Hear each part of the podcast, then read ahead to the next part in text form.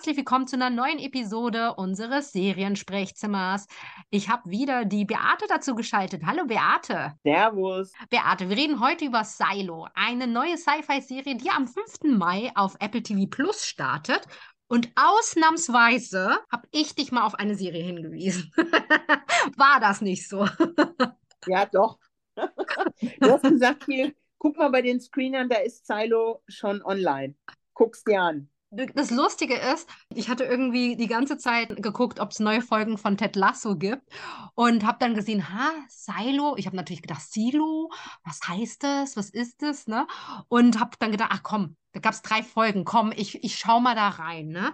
Und dann dachte ich, oh geil, Sci-Fi, mal sehen, wie das ist. Und ich finde so, die ersten zwei Folgen brauchen ein bisschen bis man reinkommt, weil du da so, so ein bisschen dieses Worldbuilding hast, bis du verstehst, wo du bist, was da passiert, ne, und so weiter.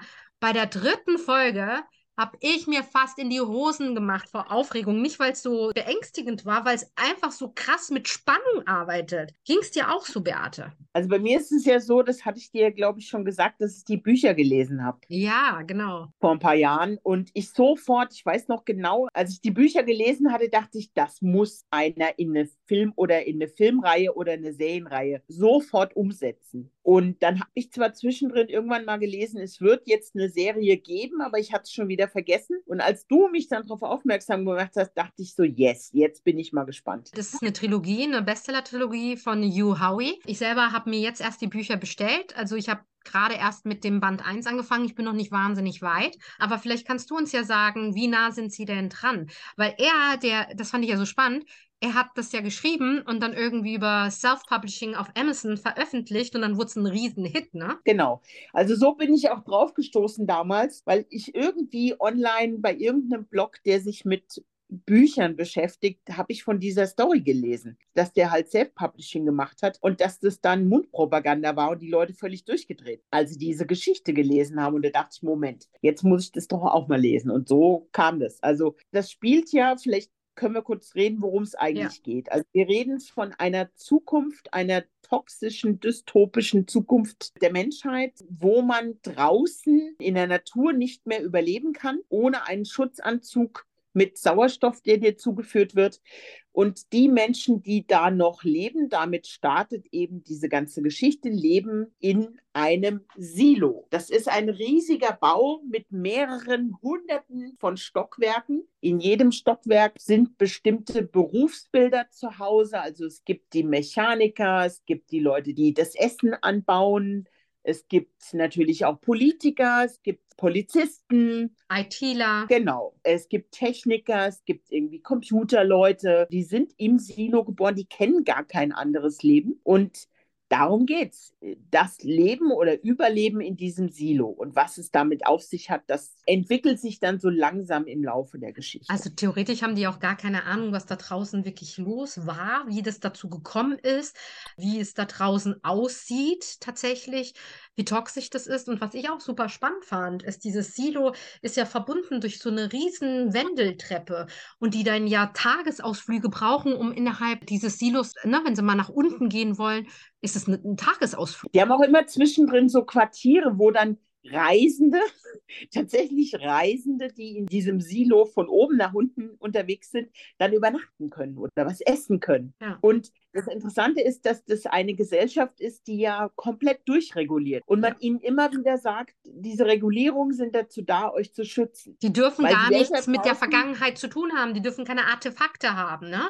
Die dürfen ja. nichts aus der Vergangenheit, was nicht genehmigt wird, auch nur anschauen, mehr oder weniger. Genau. Also es wird alles unterbunden, es wird den Leuten halt immer gesagt, das ist zu eurem Schutz, da draußen ist alles böse, böse, böse, ihr werdet da draußen nicht überleben. Das Einzige, was euch hilft, ist hier in diesem Silo zu leben. Es ist einfacher für die, glaube ich, die dort im Silo geboren sind, für die Generation, weil sie wirklich nichts anderes kennen. Es gibt aber eben auch ein paar, die ein bisschen älter sind, die zumindest noch eine vage Ahnung haben, einige wenige, wie es mal war, ohne. Aber die meisten kennen nichts anderes als dieses Leben im Silo. Also zumindest über Erzählungen oder so, ne? Es gab wohl auch mal eine Rebellion innerhalb dessen. Es wird so ein bisschen unterteilt, alles, was vor der Rebellion war und was hinter der Rebellion war. Aber ich glaube auch, dass die Rebellion schon 130 Jahre zurückliegt. Da denkt man sich, wenn das die Rebellion war, wie lange haben die da schon im Silo gelebt? Man weiß halt einfach so wahnsinnig wenig und wird auch bewusst äh, im Dunkeln gehalten. Ne? Trotzdem schaffen die das, unverschämt spannend zu sein. Ja. Also geht einmal nur um die Reparatur von dem Generator, was Strom und, und Luft reguliert. Und ich habe mir fast in die Hosen gemacht, weil es so spannend war. Gerade die Szenen sind halt mega spannend. Du hast auch das Gefühl, einige haben Geheimnisse, einige verstecken bestimmte Dinge, die sie entdecken vor anderen Leuten. Dann gibt es Leute, die, das sieht man dann ja in den ersten Folgen, die der Sache nicht mehr ganz über den Weg trauen, die nicht mehr 100% davon überzeugt sind, dass die Regularien alle so wichtig und richtig sind. Die, die nachfragen, die wissen wollen, was ist denn eigentlich? Wo kommen wir her? Was, was, was ist da draußen los? Können wir wirklich nicht raus? Ne? Ja, das ist wirklich funny, weil ich habe diese Serie gesehen. Meine Schwester war gerade zu Besuch und die hat Fernsehen geguckt und ich habe dann irgendwie so in meinem Sessel gesessen mit Kopfhörern und habe es halt am Laptop geschaut und so, ne? Und ich muss ständig irgendwelche Geräusche gemacht haben, weil meine Schwester dann irgendwann mal gesagt hat, was guckst du denn? Was ist denn so krass, ne? Und ich so, ja, ja, diese Serie, alter Schwede, ist die spannend. Und dann habe ich zu ihr gesagt, ey, du kannst sie selber gucken, ne? Und dann hat sie sich die angeschaut und dann ging es bei meiner Schwester die ganze Zeit, glaubst du, dass das so und so ist? Weil meine Schwester stellt dann immer ganz viele Fragen, ne? Oh, ich glaube, ich habe eine Theorie. Und dann ist das wirklich, es ist auch so eine Serie, die einlädt, Theorien zu haben, weil du halt wirklich ständig vor Fragen stehst und denkst dir nur so, okay, krass, also das könnte auch so und so sein, ne? Also warum passiert das jetzt so und was hat das zu bedeuten und so. Also es ist schon eine wirklich spannende Sci-Fi-Serie. Auf jeden Fall und die sind, das kann ich sagen, sehr, sehr nah am Buch geblieben. Also die ganzen Abläufe ist eigentlich fast alles gleich. Also sie haben da nicht großartig was verändert. Eine Sache ist mir noch eingefallen, was ein bisschen kurios ist, als der Hugh Howitt das selbst veröffentlichte Buch veröffentlicht hat, 2012. Das habe ich nämlich nachgelesen. Knapp eine Woche später hat 20th Century Fox schon die Rechte an dem Ding gekauft. Ach, wie krass. Ja, und dann sollte Ridley Scott eigentlich den Film produzieren. Und dann waren die mittendrin in diesen ganzen Diskussionen und dann hat Disney 20th Century Fox gekauft. Und dann wurde das ganze Projekt eigentlich erstmal Akt Acta, also auf, ja, wurde erst erstmal eingestampft und sollte nicht weiterverfolgt werden. Und dann hat 2018 AMC announced, dass das in eine Serienadaption überführt wird. AMC. Und dann nochmal drei Jahre später, nämlich 2021, kam plötzlich die Meldung, dass Apple das macht. Das heißt, da gab es ein Bidding wahrscheinlich, Bidding War. Ja, also überleg dir mal, 2012 hat er das geschrieben und final war dann 2021. Ja, also ja. zehn Jahre später sozusagen. Wie lange das manchmal dauert, ne? Krass. Mhm. Also da hat natürlich 20th Century Fox sofort das Potenzial erkannt.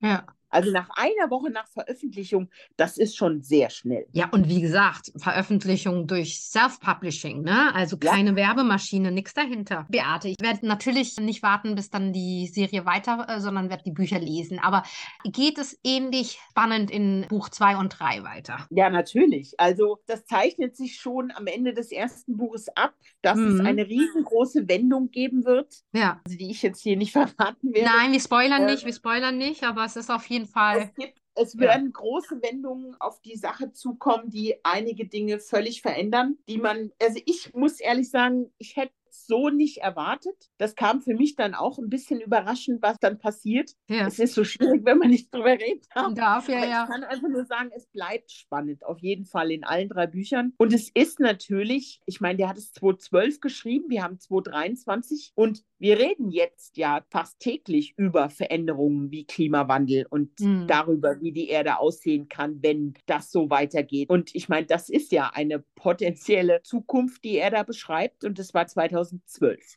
Hm, ja. als er mit dieser Nummer um die Ecke kam. Ich habe irgendein Interview gelesen, dass er sich so ein bisschen bestätigt fühlt. Und das ist ja schon sehr düster, hm. wenn man drüber nachdenkt, ne? ja. was in unserem Alltag gerade da draußen so passiert. Natürlich wahrscheinlich noch nicht in den nächsten fünf Jahren, aber wer weiß, in welche Richtung es irgendwie Ja. geht. Und wenn wir über, wir haben ja letztens über Extrapolations gesprochen bei Apple, Ja. ähm, die ein ähnliches Thema aufgegriffen haben, ne? mit etwas anderen Visionen, wie es denn aussehen könnte. Aber auch da kann man in einigen Gegenden nicht mehr ohne Schutzanzüge rausgehen. Insofern war er da schon fast prophetisch mit dem, Ja. was er da 2012 geschrieben hat. Du als vorher Buchleserin, bist du denn happy mit der Umsetzung?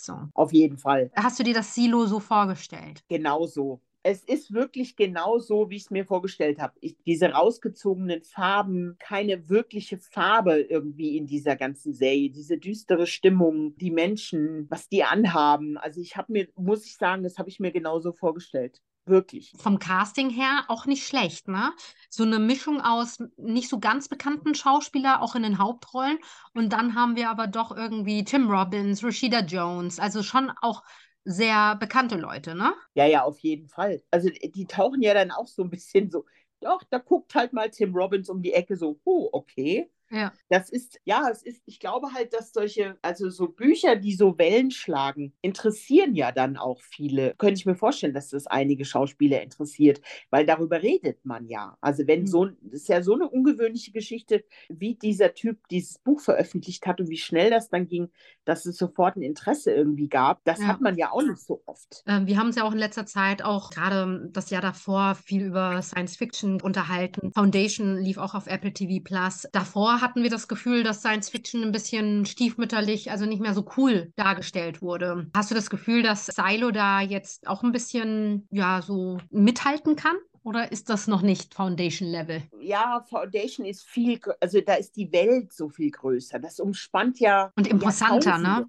Mhm. Ja, es ist halt sehr imposant und sehr glamourös und riesig. Das ist ja riesig, das ist ja so, das ist ja fast unvorstellbar riesig, weil es über Jahrtausende diese Geschichte geht. Mhm. Und Silo, da habe ich das Gefühl, es ist doch eher Eng äh, und das, klein Das so, ja ne? genau eng und klaustrophobisch und spielt nur an diesem einen, erstmal nur an diesem einen Ort. Und das ist eine andere Art von Sci-Fi. Ich muss auch ehrlich sagen, dass ich das gar nicht so als Sci-Fi-Serie sehe, sondern als dystopisches Drama.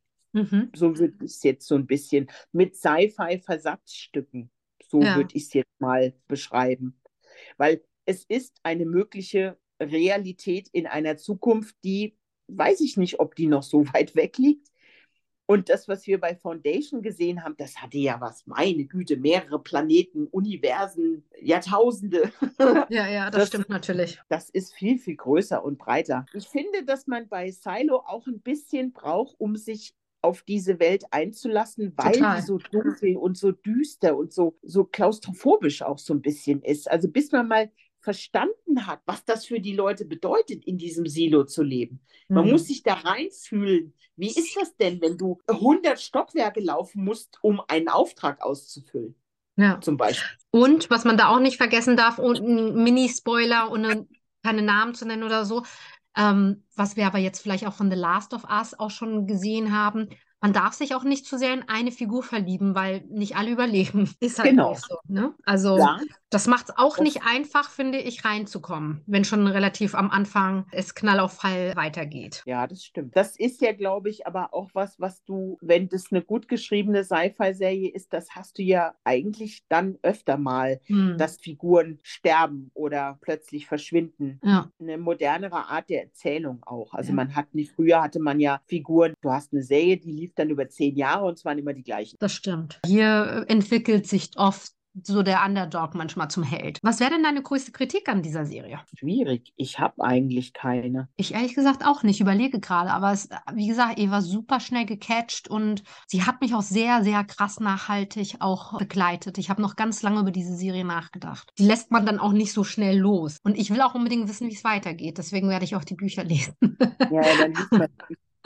Ähm, Das- spoilern oder nicht, aber danach kann ich sagen, ob ich finde, dass es gut umgesetzt wurde, aber das äh, wäre mir jetzt das wert. Naja, mach's mal. Also ich finde, dass es wirklich sehr nah dran ist.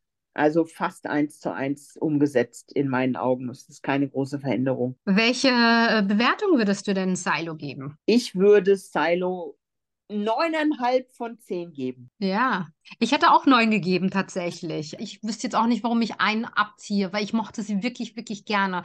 Aber klar, ich habe auch gerade gedacht, wenn Foundation eine 10 ist und schwierig zu vergleichen, ne? Aber Ja, ähm, es ist so schwer, weil Foundation ist halt Was deshalb anderes. so beeindruckend, weil das eine riesige Welt ist, die die geschafft haben. Ich Ja. hätte ja nie gedacht, dass man Foundation überhaupt auch nur Ja. ansatzweise verfilmen kann, wenn Ja, du die ja. Bücher kennst. Und weil wir haben ja lange darüber gesprochen, dass ich all diese ganzen Bücher aus diesem Kosmos gelesen habe. Und das sind ja Tausende. Und ich habe niemals damit gerechnet, dass es jemand geben wird, der das schafft, das umzusetzen. Und deswegen hinkt dieser Sci-Fi-Vergleich. Ja.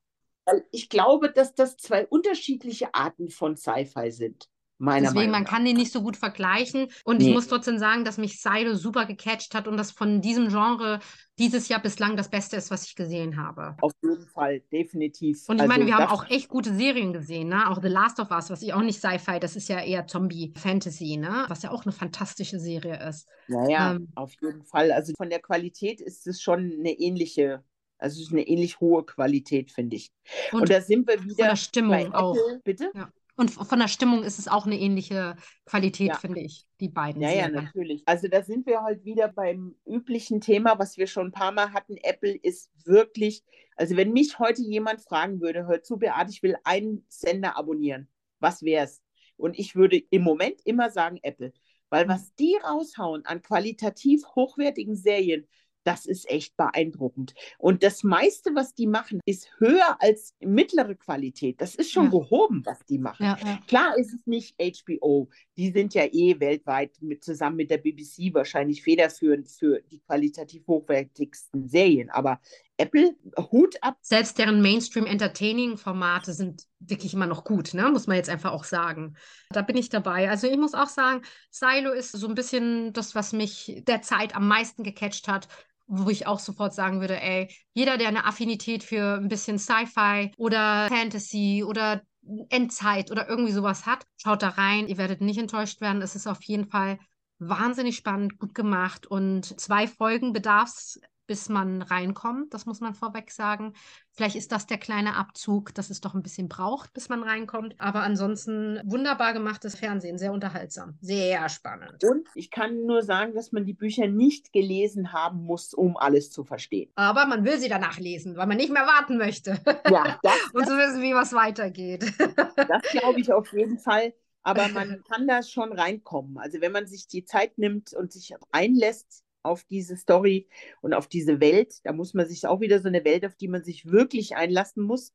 Ich finde, das ist auch wieder eine Serie, die man nicht nebenher gucken kann. ja, äh, sondern das ist eine Serie, die Aufmerksamkeit von dir verlangt. Und dann ist das super spannend, wirklich. Also bin ich da 100% bei dir. Mini-Details äh, lösen sich hinterher auf. Also bin ich dabei. Man muss das wirklich schon sehr konzentriert sehen.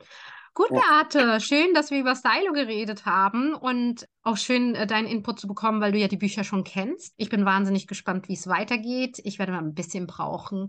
Am Ende des Tages ist es eine Trilogie, die liest man jetzt auch nicht so schnell.